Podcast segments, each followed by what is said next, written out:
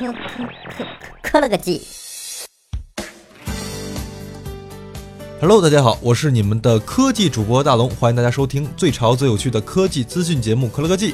那么大家感觉到了啊，我们的开场白有点不一样了吧？没错，我们的节目也重新做了调整。调整后，我们的节目在周二、周四在各大音频平台上线，并且节目较之前相比呢，增加了两个板块，一个是快讯类的科技快报，那么快速的带来近期发生的科技新闻，中间科技新闻还和之前一样，前面正经，后面无厘头。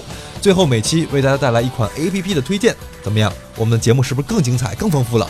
如果你对我们节目有什么意见或者建议，欢迎大家在我们的微信、微博中给我们私信。好了，我们首先带来本期的科技快报。华为新品全球发布会于北京时间十一月三号在慕尼黑举行，外界猜测此次发布会的主角呢很有可能是新旗舰 Mate 九和 Mate 九 Pro。日前，一款国产 VR 手机在深圳正式发布，配备四颗摄像头，可以在 VR 镜头、二 D 平面镜头自由切换，售价为八千八百元。有消息称，锤子新机 M1 和 M1L 销量出奇的好，发布当日五十万台备货，直接秒光，恭喜老罗喽！这两天三六零网盘关闭的事情引发了不小的风波，而且还有消息称百度网盘也将关闭。说归说，但是看起来不大可能。不过这也告诉我们一个道理：什么网盘、云盘都没有手里的硬盘靠谱。OK，接下来时间我们一起来看一看这两天的科技新闻。小米今天在北京召开发布会，正式发布了最强旗舰小米 Note 2。那么新机的信息和之前曝光的信息啊，基本是一致的。小米 Note 2采用了正反均为双曲面的对称美学设计，有亮黑色和冰川银两种颜色，配备了一块5.7英寸的双曲面玻璃。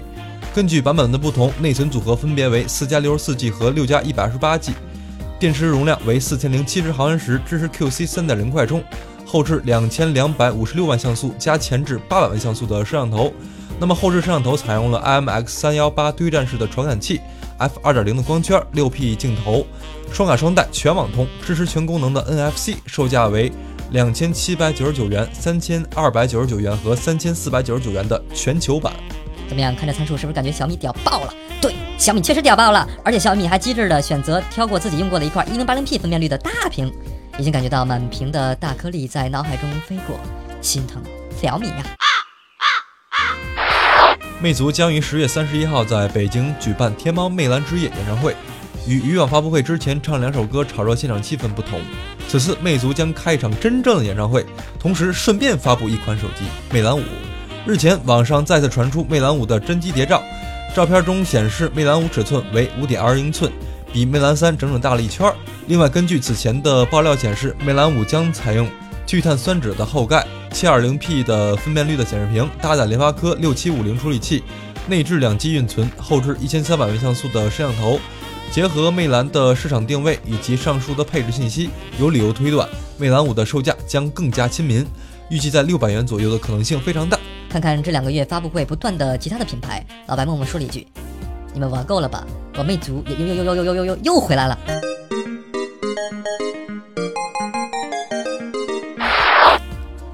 根据路透社报道，三星电子此前为韩国的 Note 7用户提供免费换购 S7 的选项，此举是 Note 7爆炸事件后三星为留住用户的特别举措。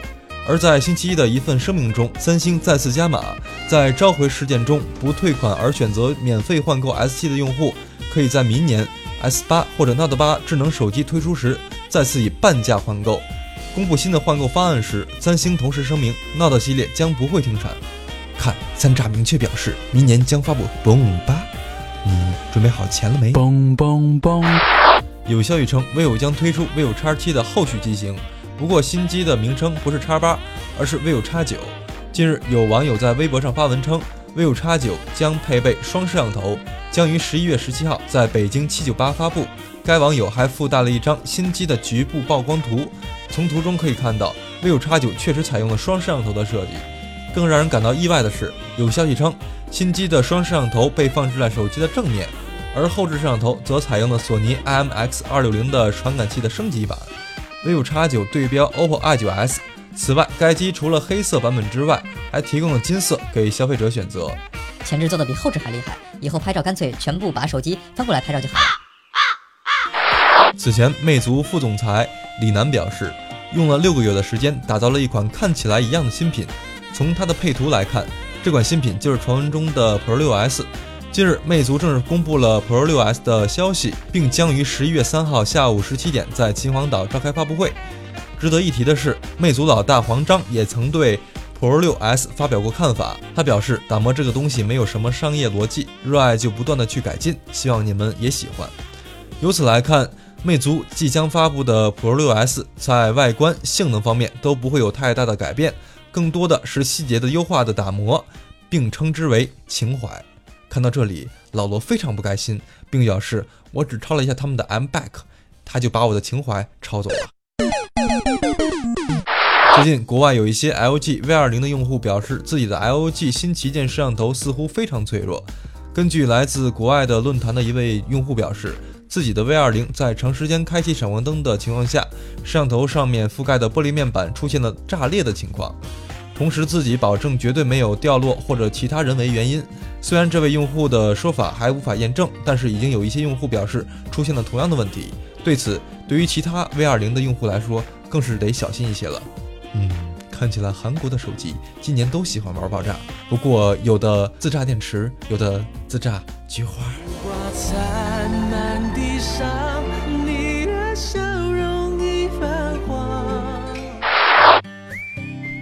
那么今天给大家推荐的这款 A P P 叫做奇妙日程，这是一款日程规划类的应用，适用于工作繁忙、比较容易忘记事情的用户。那么奇妙日程对于新建的日程有相当明确的多种分类，包括所属事项的类别、项目紧急程度和时间地点等，并且可以作为三种形式来保存。应用内呢有一个图表界面，包括四种展示的类型。可以针对你所有的事项的完成程度来进行直观的体现，从多种角度来评估自己完成的程度，更好的鼓励自己去完成任务。那么设置中有丰富的提醒方式，比如震动啊、闹钟啊等等这样的这种提醒方式一应俱全，还有针对不同人的偏好进行设置，相信可以给大家更好的使用体验。当然了，更多的内容期待大家去发掘。